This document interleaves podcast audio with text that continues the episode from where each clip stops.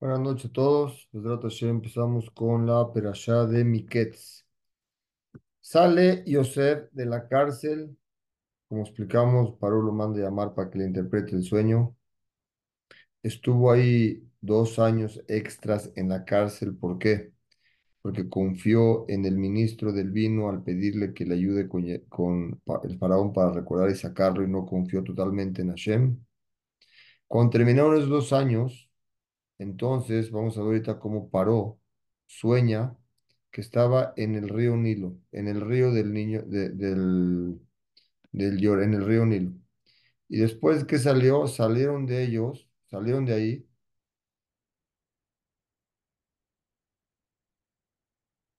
de repente salen del Nilo, como dijimos, siete vacas muy bonitas.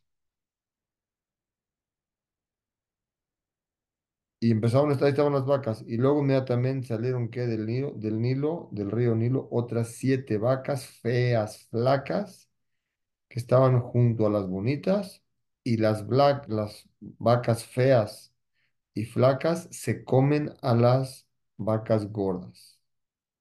Y entonces, aunque se las comieron, quedaron flaquísimas igual. Se despierta Paró. Se vuelve a dormir otra vez Paró y sueña otro sueño. Que estaban, eh, había espigas, siete espigas de, trigo, muy bonitas. Y luego que estaban, siete que estaban ahí feas. Y entonces, ¿qué pasó? Según la, la- la mayoría de los, de los comentaristas, se comen las feas, las espigas feas, a las bonitas. Llegó la mañana y paró, está despierto. No estaba tranquilo, estaba desesperado, porque quería ver quién le interpreta este sueño, que siete vacas suben gordas, preciosas del río Nilo, él estaba parado, y luego suben otras siete flacas, horribles vacas y las va- vacas flacas se comen a las gordas y siguen flacas. Se despierta, no puede dormir de sueño, y se vuelve a dormir y sueña otra vez que tenía siete espigas preciosas junto a él, luego otras siete y las siete feas se comen a las bonitas y se, ah, y se vuelve a despertar. Entendió que en este, en este sueño había un mensaje. Le llama a todos sus brujos, todos los que hacían brujería, y les dice que por favor quieren que les revelen, por favor, cuál es este sueño. En ese momento tratan, tratan y cada vez cada quien le dice un sueño diferente, que tú vas a tener siete hijas y van a morir, siete, le, le dicen todo tipo de explicaciones, pero él dice, ninguna explicación me convence. En ese momento llega el zar del vino, ¿se acuerdan? Que conoció a Yosef en la cárcel. Le dijo, mira, cuando yo estuve en la cárcel, había una persona ahí que me interpretó los sueños. Y tal como me interpretó los sueños, salieron. Me interpretó que yo iba a regresar a mi puesto y regresé. Interpretó que el del pan iba a ser colgado y así fue. Paró, manda a llamar a Yosef, ¿sí o no? Entonces el zar Amaskim, este, el mismo ministro del vino, él mismo va con Yosef, le corta el pelo por honor, lo visten con ropas del reinado y ahora sí, Paró se presenta con perdón, Yosef se presenta con él, con el faraón. Con Paró, Yosef enfrente del faraón, de, de Yosef enfrente de Paró. Paró le dice a Yosef, soñé un sueño y no tengo quien me lo explique. Y escuché que tú eres una persona muy inteligente, sabes interpretar los sueños. Yosef le contestó, los, la interpretación de los sueños, yo no sé nada, todo viene de Hashem. Paró le contó el, el, el sueño y Yosef le dijo, Dos sueños que tuviste uno tras del otro es un remes, es una insinuación, que esto uno después del otro, quiere decir, eh, cuando soñaste uno, un segundo, sí. Los dos sueños que soñaste, hay un remes a esto, una sola explicación. ¿Y qué quiere decir? Que Hashem te está revelando a ti el futuro. Y el futuro es el siguiente.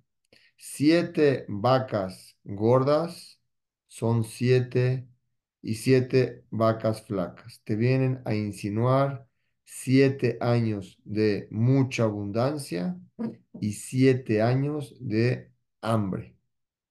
Perdón, siete años de abundancia son siete años buenos. Y luego las siete, siete espigas bonitas también son siete años que son, vas a tener mucho, mucha abundancia. Pero cuando llegan las siete, los siete, van a venir siete años, después de tener estos siete años de abundancia, después de tanta abundancia, se va a olvidar la abundancia porque van a venir años de hambre muy fuertes. Lo más, nunca ha habido en tanta hambre. Y no va a quedar ni siquiera recuerdo de los años que tuviste abundancia. Quiere decir, las siete vacas flacas y las espigas que se comen, las vacas se comen las flacas a las vacas gordas y las espigas feas a las espigas bonitas, eso quiere decir que hay mucha hambruna. Y todo Misraim va a estar en sacaná, en peligro de muerte porque no va a haber comida. La explicación a ese mensaje te llegó a ti en dos sueños para enseñarte que esta Gezerá de Hashem está lista para venir inmediatamente. Yosef le dice, ahorita tú tienes que encontrar un hombre inteligente que sea experto en, aquí en Misraim. Tienes que nombrar gente que recolecte todo el trigo que se dé en esos siete años y los guarde para que en los años de hambruma puedas utilizar esta comida. Esta explicación le pareció a José, a, al faraón preciosa y también a los ministros que estaban junto al, al faraón dijeron, este sueño, esta interpretación es la correcta. Paró le dijo a Yosef, por cuanto que Dios te reveló a ti estas cosas secretas, seguramente no existe ninguna persona tan inteligente como tú. Por lo tanto, tú vas a ser el encargado sobre todo mi palacio. Y todo lo que tú digas, vamos a hacer. Yo voy a ser el único que va a estar arriba de ti porque yo soy el Melech. Pero Paró puso a Yosef en segundo lugar. Se quita a Paró su anillo de su reinado y se lo pone en la mano de Yosef. Demostró esto que le está entregando todo el apoyo a Yosef. Lo vistió con ropas de lino muy especiales. Lo puso en carrozas de oro, pero le puso eh, cadenas de oro en su cuello. Lo puso en carrozas sobre caballos muy importantes que eran nada más del rey y Yosef hizo una, lo iban a pasear en todo Misraim y todo lugar que pasaba decían Abrej. ¿Qué quiere decir Abrej? Este es el padre de Ab Beto Shelmele. Es el papá de la casa del rey. Se llama Berej. ¿Qué quiere decir? Eh, se llama Berej. Se le llamaban quiere decir, es el, el padre en la casa del rey. Paró le dijo a Yosef, tú estás, vas a ser ahorita como rey después de mí, y te ordeno que si tú, o sea, tú tienes el dominio de Misraim, sin tu palabra no se mueve Misraim nada, tú decides todo. Aunque sea, le dijo, para agarrar las armas o para subirse a un caballo, tú lo vas a decidir. Paró, cambió el nombre de Yosef y le puso en vez de Yosef Safnat Paneach. ¿Qué quiere decir? Una persona que revela lo oculto. Por lo tanto, se casó con Osnat. Era la hija de Potifar. ¿Se acuerdan que explicamos antes que Potifar quería estar con Yosef porque vio en las estrellas que de él iba a salir descendencia, de ella con él? Pero ella vio mal. Sí era de ella, pero de la hija de ella. Entonces, Osnat, la hija de Potifar, la que metió a la cárcel a Yosef, su suegra, se casa con su hija. Esta Osnat era una muchacha que nació a quien le, le, salió a, ¿quién era? Nada más y nada menos, la esposa de Yosef, ¿quién era? ¿Se acuerdan que Jacob tenía una hija y esa hija se llamaba Dina? Y esa Dina fue secuestrada y violada por Shechem. De esa relación nació una hija que se llamaba Din, de Osnat. Esta Osnat era ella. Después de que nació, Jacob le escribió a ella un pergamino de oro, ¿sí o no? Para que lo tenga. Le dio como una camilla, una segula de oro. Y se la dio para que vaya a Misraim. Potifar escuchó la voz de esta mujer que estaba llorando de Diná, ¿sí o no? Y la encontró chiquita. Entonces, él, ella vio este, lo que había escrito Jacob, porque Jacob escribió, no sé, como un... Aquí se ve que escribió Jacob todo lo que le pasó a Dina. Mashma, que era una niña chiquita, no sé cómo Jacob la manda a Egipto con un pergamino de oro donde estaba eh, eh, eh, explicando todo lo que le pasó a esta niña. ¿Qué quiere decir? A, a Osnat. Quiere decir la hija de Diná. Esta hija de Diná dio a luz Diná. Y esta hija, siendo chiquita, la manda Jacob a Mitraim con un pergamino de oro explicando que violaron a su mamá. Potifar escuchó que esta niña estaba llorando. Dice, aquí se ve que Jacob la dejó en, en, en, la, en la frontera de Egipto. Ahí la dejó. Entonces Potifar escuchó la voz de una niña llorando. La encontró a la niña chiquita y leyó todo lo que estaba escrito en el, en, en la hoja y la creció en su casa. Decir, adoptada por ella.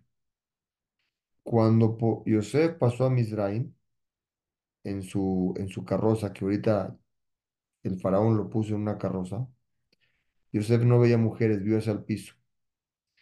Esta Osnat, le aven- primero que nada, las mujeres le aventaban a él joyas para que las viera, pero Yosef era tzadik y no levantaba la cara.